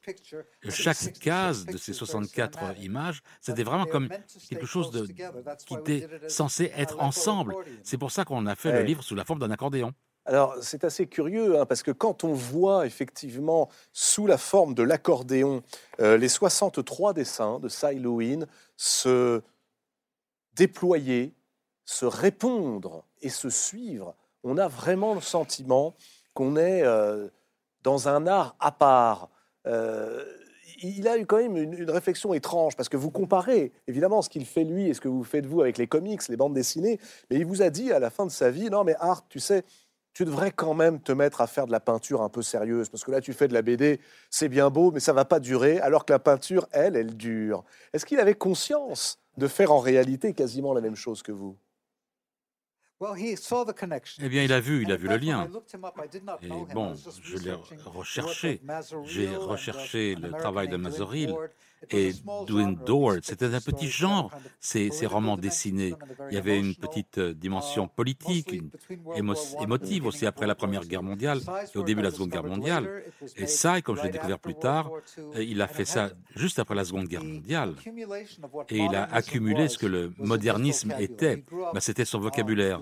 Il a grandi en aimant le Cathy Cowards, euh, Picasso, les peintres de la Renaissance tardive, et c'est une sorte de mélange de ces différentes cultures pour arriver à, si vous voulez, un, mélange de jazz, un chant à la mort. et un retour à la vie, ce que signifie le retour à la vie. Et j'ai bien aimé ce que vous avez dit, ça se, ça s'ouvre. Mais oui, c'est ce que fait le livre. Il s'ouvre, il se déploie. Parlons un peu de technique. Comment a-t-il fait eh bien, c'est un mélange, une combinaison de ces dessins, de la gouache, du fusain, du crayon. Ils sont plutôt grands. Ils ont deux fois et demi plus grand que le livre lui-même. Donc vraiment, euh, c'est des grandes, grandes images, des grandes peintures. Um, Mais ce qu'il voulait faire, c'était différent des gens que j'ai mentionnés de ce genre euh, d'histoire par image. Il ne voulait pas, il voulait pas le faire simplement en noir et blanc. Il voulait le faire véritablement en, gravure. Uh, euh, il ne voulait pas conserver cette tonalité de noir et blanc. Il voulait mettre du gris, du noir profond, et puis un, expressionnisme chaotique noir, et puis Il voulait revenir avec quelque chose de plus léger pour capturer tout le spectre des expériences possibles. C'était Cy Lewin. Et moi, j'avais jamais vu ça précédemment. Et la raison pour laquelle c'est intéressant, c'est lorsque vous commencez à me dire, on ne sait pas qui est cet homme. La plupart des gens ne le savent pas. Il a eu un moment vraiment de, de célébrité juste après la Seconde Guerre mondiale, dans les années 50. Mais ce que je vous montre là, ce que vous montrez, c'est un mélange de beaucoup d'approches différentes pour faire quelque chose de très pur, de très simple. Mais lorsqu'il est mort, c'était dix jours après qu'il a reçu ce livre, il avait 97 ans, je lui ai montré le premier exemplaire du livre et il a dit Je ne pensais pas que je pourrais vivre jusqu'à là. Je ne sais pas quel côté regarder d'abord. Je voulais tout regarder à la fois, il a dit. Et il ne pouvait pas le lâcher. C'est notre cas aussi. Hein. Euh, il y, a un apprentissage du regard à faire parce qu'on ne sait pas comment faire au départ. Mais de quoi, de quoi s'agit-il? C'est ça qui est intéressant. Il, il s'agit de la grande histoire de la mort, de la tragédie humaine, celle de la guerre, celle de la tuerie, qui commence dès l'enfance par des jeux on voit des petits garçons qui jouent à, se faire la guerre et qui, il y a un esprit chevaleresque, un esprit chevaleresque dans toute cette histoire. Ils, font, ils, se confrontent même au soleil. Il y a cette gaieté, cette, cette joie, et finalement ils deviennent grands, ils se mettent au pas. Ah, ils deviennent des soldats, et là ils se ressemblent tous et ils sont pas du tout un peu bigarrés, un peu en désordre. Là, c'est direct et la ligne est droite, la ligne de la mâchoire est une ligne extrêmement droite qui va directement vers la tombe. Et devant la tombe attend la grande faucheuse. Et, cette, grande tragédie, on a dit de Balzac, la comédie humaine, on a là la tragédie humaine, ce qui se déploie sur ces tableaux-là. Et il y a une force irrésistible qui les entraîne vers la mort. On sent qu'il y a un vent qui les attire. Et, et tout cela, toujours avec un public qui acclame, qui applaudit en bas-relief, et qui est toujours présent, et une parade, un défilé constant. C'est terrifiant. C'est splendide. Tout à fait, c'est une bonne façon de le voir. Merci. J'aime beaucoup. C'est vraiment le, tambour le roulement du tambour comme le, les, battements du cœur. Et quand vous êtes dans le ventre de votre mère, ça s'entend déjà. Et c'est comme une machine, le battement d'une machine qui ne va que vers un puits profond. Hein, c'est comme une onomatopée quand on voit par exemple ce tambour. Et lorsque Sai est mort, j'essayais de faire véritablement un éloge funèbre pour lui dans le New York Times. Finalement, ils sont revenus me voir et m'ont dit le travail de Sai n'était pas central dans le développement de l'art du XXe siècle. Donc la seule raison de regarder son œuvre, c'est parce que Art Spiegelman euh, est en faveur de cette œuvre. Je dis, moi, j'aurais dit, non, j'étais en France avec un très une très bonne ligne téléphonique. et je n'ai pu que parler à ce type. Je dis oui, c'est vrai, il n'était pas très important pour le développement du XXe siècle. Il est important pour le développement du XXIe siècle, de l'art du XXIe siècle. Parce que ça parle de, problèmes extrêmement urgents qui sont fondamentaux, qui traversent notre histoire et malheureusement qui se prolongent dans l'avenir. Et il le traite d'une manière qui permet aux gens d'être un artiste qui pense aux installations. Que se passe-t-il lorsqu'un tableau est près d'un autre tableau? Il y a un mouvement temporel. Et d'ordinaire, les choses ne bougent pas dans les tableaux. Il y a un moment du temps, mais ces tableaux ne se parlent pas d'ordinaire. Et chez lui, tous ces tableaux, tous ces bougent ensemble. Il y, a, il y a un lien temporel et spatial. Il savait très bien comment il voulait que ça soit euh, mis au mur, mais à part moi, personne ne l'a vu. Il a fait plus de 1000 tableaux. Et quand il en a fait plus, c'est devenu le millipède et pas le centipède. C'est vraiment des peintures extrêmement grandes qui devaient être des scènes placées les unes à côté des autres et qui deviendraient comme un long serpent qui continuerait pour toujours avec différents états d'esprit, avec différentes choses qui s'y passaient. C'était une nouvelle façon de penser la peinture. Et quand j'ai vu des photos qui ont été faites, euh, je crois dans une galerie new-yorkaise dans les années 50, c'est comme il y avait, s'il y avait un serpent qui changeait ses émotions en bougeant. C'est une nouvelle forme de penser à l'image, pas en termes d'abstraction ou de réalisme. Et le plus important, si je devais résumer tout cela, Chaque âge a ses ismes, le cubisme, l'expressionnisme ou quoi que ce soit. Lui, il utilise tous ces ismes, mais ce dans quoi il n'est pas impliqué, c'est le l'isme le principal aujourd'hui, c'est le carriérisme. Il est, il est sorti du monde de la peinture. Euh, c'est une prouesse hein, de fabrication aussi. Moi, j'adore ce genre d'objet. C'est un objet que vous allez garder, c'est un objet que vous allez prendre, relire. Il y a d'un côté le défilé de Parade de Cy Lewin, et de l'autre côté, l'autobiographie de Cy Lewin et la biographie réalisée par Art Spiegelman, avec notamment des entretiens passionnants que vous menez avec lui avant sa mort à 97 ans. Et il vous dit ceci à un moment, Art Spiegelman, Lewin. Il vous dit tous mes efforts pour chasser les visions de la guerre et de l'Holocauste sont forcément vains. Buchenwald ressurgit sans cesse. Ce qu'on a peut-être oublié de dire, c'est qu'il a été parmi ces soldats qui ont libéré Buchenwald en 1945. Il a ouvert le camp. Bien, est-ce que vous, vous pourriez dire, Art Spiegelman, la même chose d'Auschwitz Que Auschwitz ressurgit sans cesse, pour reprendre le mot exact de Lewin, vous qui êtes l'auteur donc de ce chef-d'œuvre, Maus, roman graphique qui retrace notamment l'histoire de votre père survivant d'Auschwitz? Écoutez, on ne peut pas sortir de ces uh, euh, souris qui me courent après, Maus. Faire Maus, ce n'était pas exactement une catharsis au moment où vous le faites, parce que tout dans la vie, c'est pour éviter de, de, sentir quelque chose de plus dur, de plus grave. Aussi difficile qu'il est de faire un travail sur Auschwitz ou de lui de survivre à ses traumatismes euh, à travers sa vie. Beaucoup d'épisodes que nous n'avons pas mentionnés. Pour moi, c'est plus dur de regarder cela et ne pas m'en occuper c'est-à-dire euh, de le transformer. Euh, il faut vraiment se mesurer à cela, mais ce n'est pas une psychothérapie. C'est, vous savez, c'est pas mesurable. Il faut l'incorporer dans votre vie. Euh, dans ça, ne se dissipe pas dans MetaMouse, qui avait été traduit par Nicolas Richard, vous écrivez, à moins que ce soit Nicolas qui l'écrive à votre place, mais je lui fais totalement confiance comme traducteur, vous écrivez de Mouse, c'est le livre qui à la fois m'a fait et ne cesse de me hanter.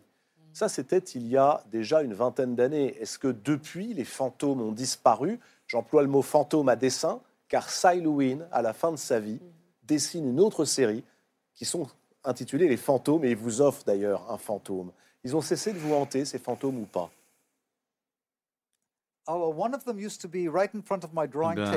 L'un de ces fantômes est juste devant mon bureau quand j'écris. Un de ces fantômes. Mais lui s'amusait toujours avec moi. Il a dit non, les tiens sont pires que les miens. Donc je l'ai mis dans euh, l'entrée et je leur disais bonjour euh, le matin, je leur disais bonsoir le soir. Je n'avais plus besoin de les regarder toute la journée. Mais oui. Il avait tellement de facettes différentes, ça, Elohim. Il était plus en relation uh, avec quelque chose de beau que je ne peux le faire moi dans mon travail. C'est dur. Je suis quelqu'un de beaucoup plus sardonique uh, que lui. Et uh,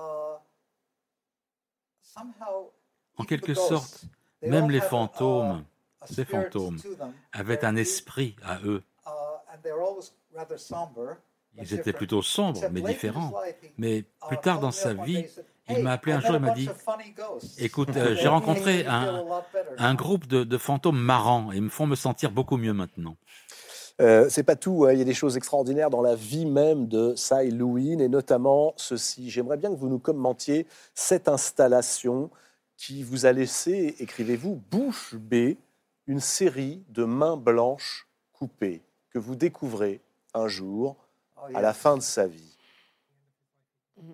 Ce qui s'est passé, que uh, Sai, quand il était plus jeune, il avait tenté de se uh, suicider. Après qu'un policier raciste, lorsqu'il était tout jeune homme, uh, il était amoureux de l'Amérique, de New York, de Central Park, du Metropolitan Museum of Art, un policier le prend, l'amène vers le lac de Central Park et commence à le matraquer sans pitié. Youpin, juif. et était ici que pour faire du fric, etc., etc. Ça, c'était pas du tout lui. Et il l'a laissé quasi mort. Personne n'est venu l'aider. Il a titubé jusqu'à la maison. Il a voulu se tuer. Heureusement, il n'a pas réussi avec les poisons parce que son père était revenu à temps du travail. Mais il avait toujours, si vous voulez, une tendance suicidaire. Et ses mains, c'est euh, des mains qui viennent d'une autre tentative de suicide à la fin de ces années 90. Il, ne voulait pas vendre pour être riche. Il voulait simplement vivre. Moi, ce qui me fait mouvoir, c'est la curiosité. C'est la curiosité de ce que je vais dessiner demain. Donc, il se lève, il travaille, mais il était vieux, il avait 90 ans plus. Ses mains étaient arthritiques, il ne pouvait plus dessiner. C'était très douloureux pour lui. Et il essayait de peindre, et à un moment, c'était trop pour lui. Donc, il a pris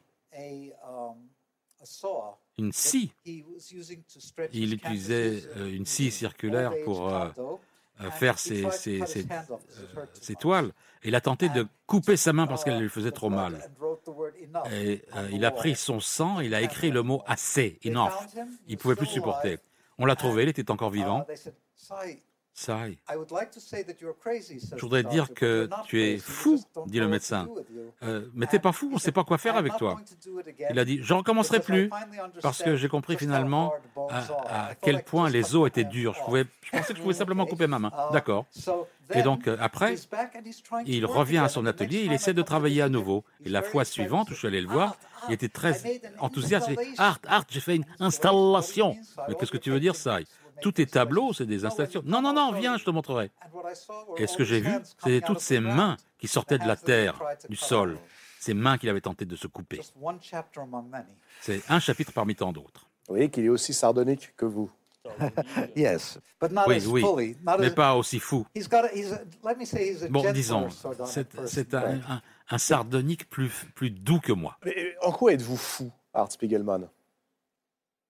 Ah, eh bien, j'ai prouvé ma folie eh bien, à la suite de la publication du Street Cop, du flic des rues, cette histoire d'un univers où les euh, bâtiments peuvent se soulever et se promener.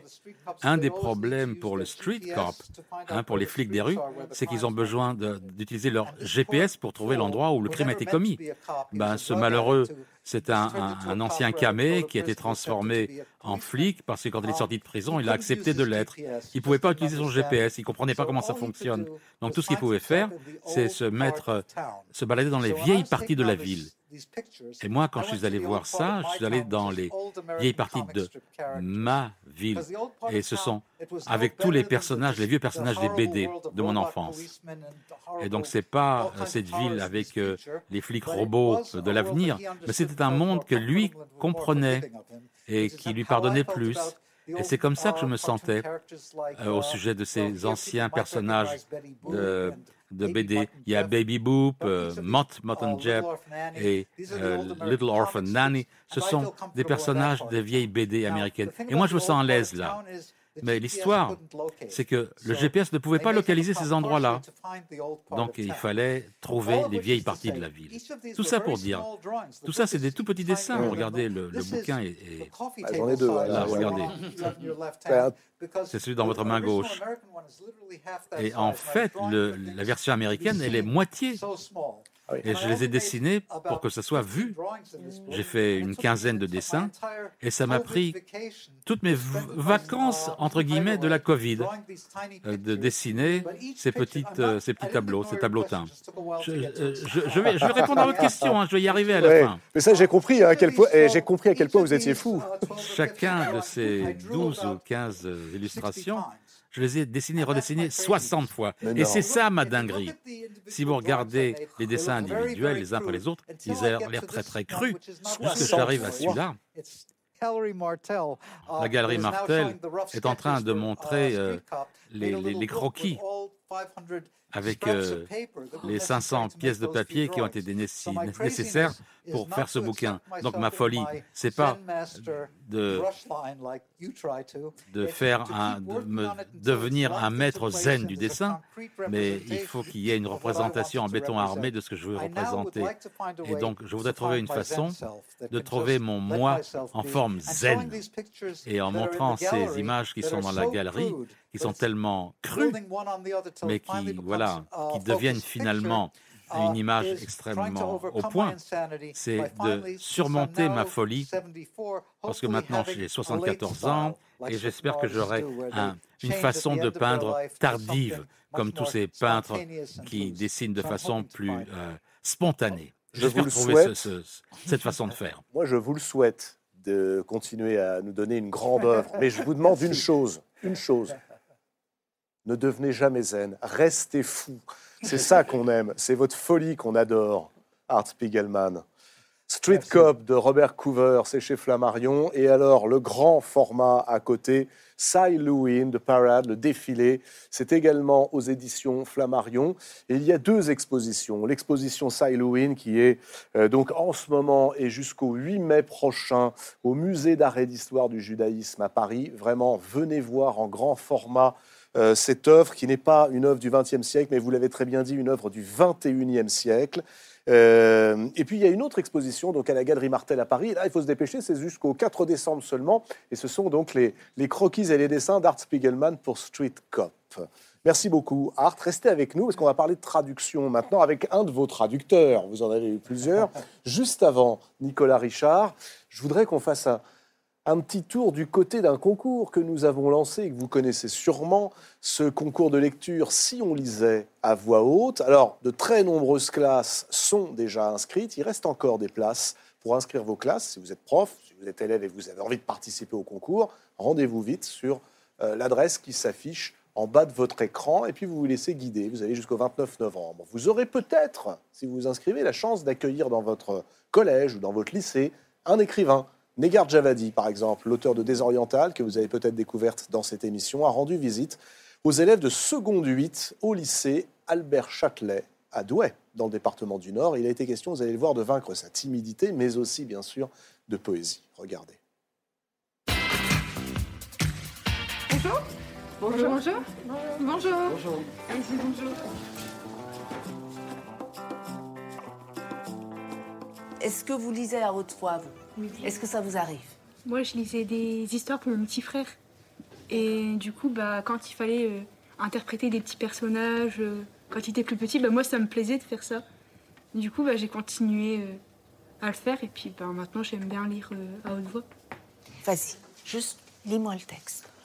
Calmement. Toi, il ne t'est arrivé... Plus fort, plus fort. Toi, il ne t'est arrivé qu'une seule fois d'avouer tes sentiments à une fille. Tu étais en cinquième. Le week-end, dans l'incapacité de voir Clara, tu ressassais le célèbre vers de Lamartine. Un seul être vous manque et tout est dépeuplé.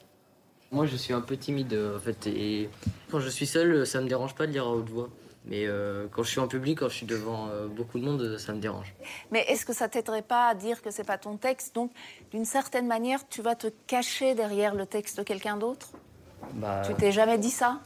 Que c'est pas tes mots finalement Bah si. Mais ça t'aide pas Non, pas vraiment. D'accord. C'est très intéressant ce malaise. D'où vient-il à votre avis et pourquoi? Est-ce qu'il y a d'autres élèves qui ont ce malaise face à la lecture Oui, absolument. Quand on lit un texte à voix, on transmet des émotions. Et transmettre des émotions, on ne nous l'a pas appris avant à faire. Donc ça peut venir d'une certaine pudeur. Cette gêne qu'on ressent quand on lit à haute voix. Je dis la beauté du monde toujours offerte. Là, sous mes doigts, sous mes yeux, la joie pudique et la fête sans lendemain. L'espérance apprise, la sève obstinée. La chanson patiente.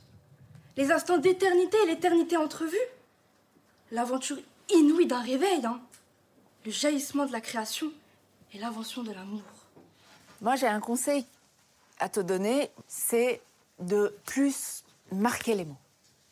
Tout simplement parce que c'est de la poésie et que l'association des mots, c'est pas ce qu'on lit tous les jours. Ce genre d'association, ce genre de mariage entre les mots.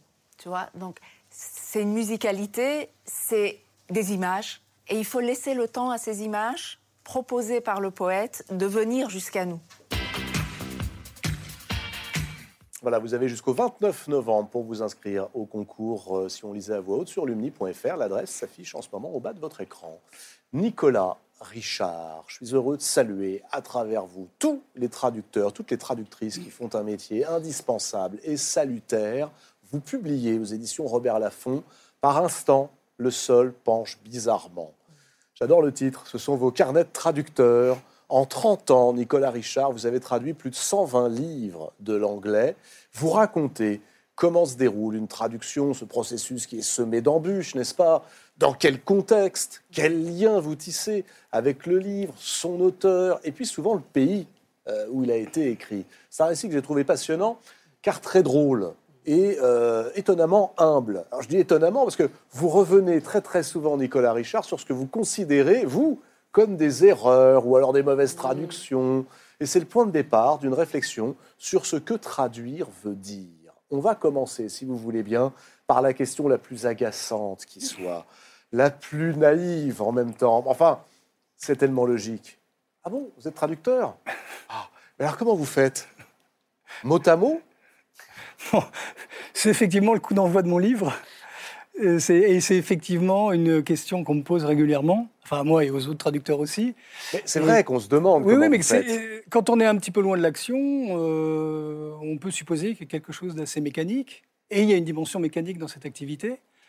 Mais euh, bah, toute la spécificité, tout, tout le sel de, de l'opération, c'est justement tout ce qui se passe qui n'est pas de l'ordre du mécanique. Et, mais ça, je m'en suis rendu compte en fait vraiment a posteriori, mais euh, que, chaque, que chaque bouquin, chaque texte que je traduisais euh, supposait une, approche différente. Est-ce que vous diriez une vision? À un moment, vous dites, j'avais une vision peut-être un peu naïve à mes tout débuts, euh, ce qui supposerait qu'il y faut avoir une vision quand on est traducteur, peut-être quoi, de l'univers, de l'auteur, bah, je, raconte que j'avais une vision naïve parce qu'effectivement, je me suis, j'ai commencé à traduire euh, les poèmes de Richard Brotigan, qui lui-même d'ailleurs était très inspiré par euh, les haïkus. Euh, il a une période d'inspiration. Une période japonaise, hein, chez Brotigan, oui, bien sûr. Et, et donc il y avait une certaine naïveté parce qu'effectivement, j'avais une méconnaissance totale du monde de l'édition et je me suis juste dit, ah, ils sont vraiment bien ces poèmes en anglais, j'ai envie de les faire lire aux copains. C'est comme ça que vous avez commencé C'est vraiment, euh, voilà, et c'était sur une vieille machine Underwood euh, mécanique, et, j'ai coupé mes feuilles à quatre en deux, et les poèmes de Brotigan très courts, j'ai commencé à les taper pour les faire lire aux copains. Donc c'est, euh, pour reprendre ce que disait Art Spiegelman, c'est vraiment à l'opposé de l'idée de carrière ou autre, c'était vraiment l'idée de faire partager des, voilà, des textes qui me plaisaient bien. À quel moment, justement, le métier devient-il autre chose qu'un passe-temps et à quel moment devenez-vous le traducteur professionnel que vous êtes, capable parfois de vous enfermer euh, pendant plusieurs semaines de manière totalement obsessionnelle pour rendre un manuscrit et, pour euh, nous donner à lire euh, une littérature? À quel moment il n'y a pas, en tout cas tel que quand je me retourne, parce que c'est quand même ce que j'ai fait avec ce livre et je regarde l'itinéraire, euh, je sais, déjà, je vois pas du tout une ligne continue. J'ai l'impression que dès le début, quand je m'immerge euh, dans les courts poèmes de euh, je, voilà, je plonge complètement dedans, sans, véritablement de, recul. Et, et, donc, dès le début, en fait, et jusqu'à aujourd'hui, c'est voilà, c'est une sorte d'immersion assez exclusive, en fait. Exclusive Ouais il me semble que. Euh, je sais qu'il y a des, traducteurs, je pense à, mon collègue et ami Claro, par exemple, qui a une sorte de, de multi-cerveau qui est capable de travailler sur plein de traductions en même temps. Et d'écrire des romans. Et d'écrire, et d'écrire des chroniques et des critiques en parallèle et tout ça. Euh, moi, je suis assez mono, monophrène. Euh, je travaille sur un livre euh, jusqu'à là, jusqu'à ce qu'il soit terminé, et là je peux ressortir. Je peux. Mmh.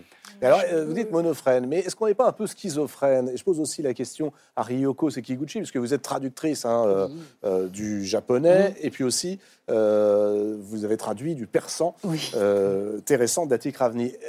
Est-ce qu'on n'est pas un petit peu schizophrène? C'est-à-dire à la fois dans mmh. votre mmh. livre en train d'être traduit, et, puis donc dans la tête de l'auteur, et puis dans votre tête à vous, dans la langue euh, alors, je réponds pour moi uniquement. Enfin, je ne sais pas, il y a autant d'approches de, la traduction que de traductrices et traducteurs, je pense. Mais euh, ah non, moi, je crois, oui, il me semble, mais euh, je ne crois pas que ce soit de la schizophrénie. Moi, ce qui, je crois que ce qui m'anime le plus, peut-être, c'est une sorte de. Euh, à partir du moment où je suis dans un texte de littérature, il y a une griserie et il y a un enthousiasme à essayer de la coucher dans ma langue. Donc je vois pas, parce que quand même, quand on parle de schizophrénie, il y a une dimension pathologique ou en tout cas de souffrance. Moi, je vis pas ça dans la souffrance. Euh, je vis ça plutôt dans une sorte d'euphorie euh, quasi quotidienne, en me disant c'est quand même dingue d'arriver à. Je me lève ce matin et euh, j'ai du Thomas Pynchon en, anglais et ce soir il y aura du Thomas Pynchon en français.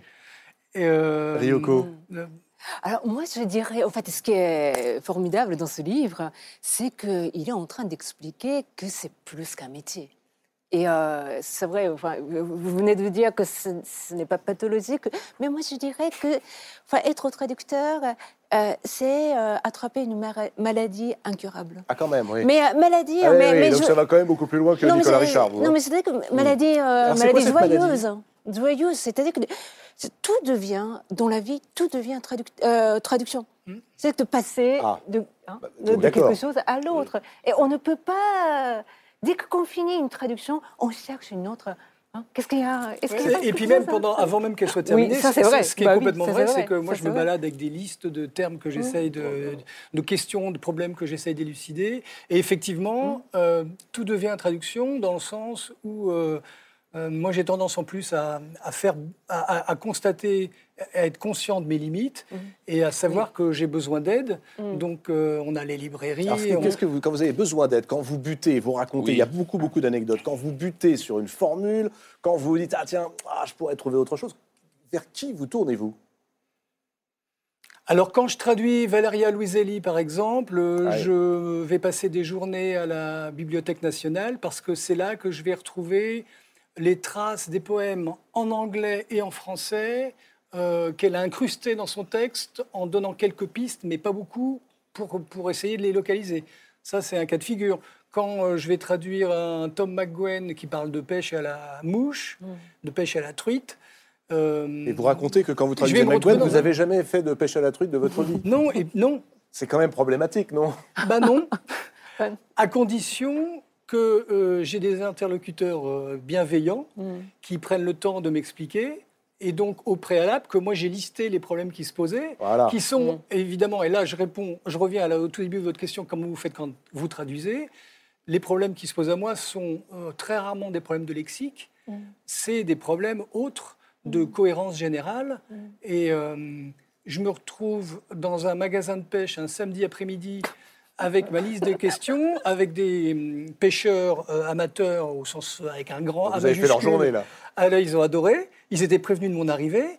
Et donc ils ne parlaient pas anglais, donc je leur expliquais ce que, une version française approximative et je leur demandais mais pourquoi est-ce que l'hameçon doit, arriver doit être plus lourd à partir du moment où il y a un tourbillon derrière cette pierre? Et là, ça les faisait rigoler parce que c'était évident pour eux. Mm. Donc on n'est pas dans une question de lexique, on est vraiment dans une question de logique d'un milieu. Mm. Et, voilà, donc là c'était pour la pêche, mais ça arrive sur pas mal de, dans pas mal de mm. domaines. Trouver la bonne personne. C'est comme ça, tous les livres c'est comme ça, c'est en dehors du lexique. Et c'est vraiment dans la rencontre. Est-ce pourquoi j'ai vu une foule de gens? Je me suis dit, moi, écrivain tout seul, et là, j'ai dit, le traducteur, c'est vraiment comment se faire des amis. Ah, c'est un petit peu ça. Hein. On a l'impression que vous allez au café, mais vous y allez euh, en envoyant des emails à Thomas Pynchon, qui est juste l'écrivain que personne n'a jamais vu, interviewé, etc. Mm. Mm. Vous allez prendre un verre avec Richard Powers. Euh, en plus, vous avez traduit l'un de ses plus grands livres, Le temps que nous chantions. Euh, vous avez la chance de pouvoir aller discuter avec euh, Quentin Tarantino, ou alors qui vous prend dans ses bras. bon, voilà, c'est un café. Ouais. Oui, parce qu'en fait, euh, moi j'arrive en traduction, euh, euh, non pas parce que je maîtrise parfaitement une langue et que je veux juste appliquer une sorte de, de savoir que j'aurais, j'arrive en traduction par, par, vraiment par passion de la littérature. Et, jusqu'à aujourd'hui, j'ai réussi à ne travailler que sur des livres qui me plaisaient énormément. Mmh. Donc, ça vous arrive de dire non, je, celui-là, je l'ai lu, c'est pas terrible, je le ferai, franchement je ne veux pas le traduire Vraiment Ça m'arrive trois fois sur quatre. Non, mais réellement Trois fois sur quatre, je dis non, je ne prends pas cette traduction. Ah bah très bien. Trois fois sur quatre, je dis... euh, alors, ça peut être, c'est pas pour moi euh, parce que c'est pas mon registre, mais, mais la plupart du temps, euh, je le prends pas parce qu'il n'y a, y a pas suffisamment d'excitation. Et l'excitation, ça peut être, c'est même presque contre-intuitif parce que l'excitation, ça peut être euh, un, un sentiment euh, double qui est à la fois, euh, oh là là, euh, c'est vraiment génial, j'ai envie de le traduire. On parle de, parle de Powers, par exemple, ou Pynchon, ou, ou Russell Oban, par exemple. Et simultanément, ouf, c'est trop dur, j'y arriverai pas. Ah, là, on est au cœur du sentiment qui fait que je vais avoir envie de traduire un livre. Et c'est jamais dans le sens, oh là, ça va être facile, ça va être tranquille, et je vais me faire deux mois. là, ça, pour moi, ça pétille, moi, pour le coup. En revanche, voilà, si c'est si c'est très très bon en anglais, Ouais. et si c'est difficile et que je suis vraiment pas sûr d'y arriver, là, j'ai envie d'y aller. Qu'est-ce qui compte? C'est le sens ou le son? Le sens ou la rime? Il faut que ce soit au plus près du texte ou il faut que ce soit joli en français? Bah, euh, alors déjà, ce que j'essaie de faire pendant tout le livre, c'est justement d'éviter d'émettre une sorte de généralité Bah, je sais qui, bien. qui couvrirait tout toute l'activité de traducteur et même tout ce que j'ai fait moi-même. Donc, euh, je réponds à la question euh, est-ce que vous travaillez mot- tra- traduisez mot à mot Mais surtout, je montre qu'à chaque livre, je Mm. procède différemment. Mais votre question me, me fait penser à ce que je suis en train de faire là actuellement, c'est retraduire Howl de Ginsberg. Je suis en train de Ah oui. travailler là-dessus. Et la question, elle se pose très concrètement, parce qu'il y a quand même un, un son euh, et il y a quand même un sens. Et euh, pour euh, Ginsberg, c'est extrêmement important d'avoir cette, cette rythmique et, et ce, ce- ce- ce travail sur le souffle et, et sur la limite du souffle même. Et donc en français, je dois travailler là-dessus. Et, et, au, au prétexte d'être fidèle à du son et à du souffle, je ne peux pas non plus gommer le sens. Donc, pour répondre à votre question, c'est un quoi. écartèlement. Et donc le sol penche euh, vraiment très Voilà. souvent, et pas par instant, mais très souvent, bizarrement. Voilà. Pour reprendre le titre de votre livre. Euh, juste une dernière question, parce que j'ai- il y a eu dans, cette, euh, dans ce livre une section consacrée à ceux que vous appelez les intraduisibles. Bon, alors Thomas Pynchon, je peux comprendre. Art Spiegelman, dans les intraduisibles, là, il faut que vous m'expliquiez. Oui, oui, alors ça, je, ça, je peux l'expliquer euh, euh, très clairement. Euh, donc là, on ne parle pas de Maos, on parle de Metamaos, qui est un, un travail absolument fascinant, absolument splendide. Et dans Metamaos, il y a la, la retranscription de la totalité de l'entretien du fils Art avec son père Vladek. Et euh, alors, bon, intraduisible, c'est une sorte de grande appellation comme ça, un peu générale, mais euh, pour moi, ça rentre dans ce cadre-là parce que euh, euh, Vladek parle avec un accent en anglais, donc s'exprime en anglais avec un accent très particulier, matiné de yiddish, de polonais. Et, euh, et, et donc, pour moi, c'était vraiment important. De, là, pour moi, c'est réellement de la recréation. Il faut inventer Il un faut langage. vraiment que je trouve. Alors, à la fois, le champ paraît immense d'invention pour lui trouver une voix, et il faut absolument que je colle à, euh, au souvenir de cette voix et au souvenir de cette personne.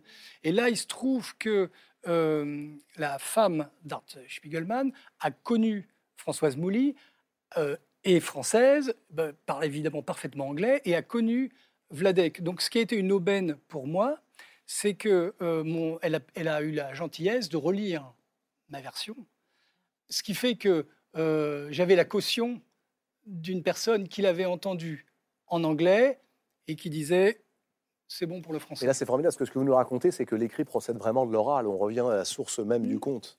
à la source du conte. Et, et c'est un livre dont j'aimerais voir le bandeau écrit. Tous ces livres viennent de l'imaginaire de l'auteur. Ce n'est qu'un roman, en parlant de son livre. Art Spiegelman, euh, est-ce que parfois vous vous êtes senti trahi quand vous étiez traduit? Well, yes, with the Bah, oui, avec la germanisation. French, good Le français, je savais que c'était en bonne main parce que les mains de François sont très sûres. En Allemagne, j'ai eu un uh, traducteur qui est très connu uh, Charles Bukowski. pour avoir fait euh, la traduction de Bukowski, mais le problème que vous décrivez dans Maus uh, a à voir avec euh, uh, la façon d'avoir ce, cet accent un peu yiddish ou polonais euh, sans que ça sente l'antisémitisme à plein nez. Et euh, l'éditeur, c'était le premier qui voulait euh, traduire Maus. Eh ben, c'était du. En fait, c'était pas, c'était pas vraiment de l'allemand, c'était du yiddish allemand, disons. Je lui dis bon, d'accord. Et puis, j'ai eu la traduction quand elle a été terminée. Je l'ai montré à un copain euh, qui est germanophone. Et euh, je lui ai demandé de me retraduire ce qu'ils avaient fait à la voix de Vladek. Il a dit là euh, c'est certainement pas du Yidlen. Mais alors, alors c'est quoi? Est-ce que ça a l'air qu'il soit étranger quand il est en, en anglais? Non, non, on, dirait qu'il est complètement rond, qu'il est sous. Et donc, il a, il a suivi, il a traduit, en fait, euh, mon, mon, mon, père un petit peu avec le personnage de Bukowski. Mais non, je dis non, je ne peux pas vous laisser faire ça. Ça, c'était le pire que j'ai eu. D'autres temps, bah, je ne sais pas du tout ce qu'ils font. Euh, il y a un livre qui marche très bien à moi en Corée, je ne sais pas ce qu'ils ont fait. Personne ne peut me dire ce qu'ils ont fait. Donc j'espère qu'ils n'ont pas transformé les nazis en des Japonais, par exemple. Je ne sais pas, je ne sais pas ce qu'ils ont fait. Par instant, le sol penche bizarrement. Allez-y, c'est formidable. Recueil de souvenirs, d'anecdotes, mais aussi, comme disait Dany Laferrière, un livre d'écrivain qui raconte comment on devient écrivain en lisant, en lisant, en lisant et en cherchant le mot juste pour traduire. Nicolas Richard, aux éditions Robert Laffont, et un salut amical, puisqu'on parle de traduction à ceux qui traduisaient ce soir. Michel Zlotowski, vous entendez souvent dans la grande librairie, alias The Voice. Et puis Joshua qui traduisait euh, tous les propos de Nicolas, Richard, Ryoko Sekiguchi et Dany Laferrière à Art Spiegelman. Voilà, on arrive à la fin de cette émission. Merci d'y avoir participé. Merci à vous de l'avoir suivi. Je rappelle que vous pouvez euh, gagner tous les livres dont nous avons parlé ce soir en répondant à la question qui va vous être posée dans un instant sur les réseaux sociaux de la Grande Librairie. Vous pouvez revoir cette émission sur le site France.tv. Vous pouvez également l'écouter en balado, diffusion sur toutes les plateformes de podcast la semaine prochaine. Clara Dupont-Mono, Marie Dariussec et Justine Lévy seront sur ce plateau. On parlera de l'autre et de la différence, de la folie aussi. Dans un instant, Karim Rissouli. Pour euh, C'est ce soir, on se retrouve la semaine prochaine. Je vous souhaite de belles lectures. C'était La Grande Librairie, un podcast de France Télévisions. S'il vous a plu, n'hésitez pas à vous abonner. Vous pouvez également retrouver les replays de l'émission en vidéo sur France.tv.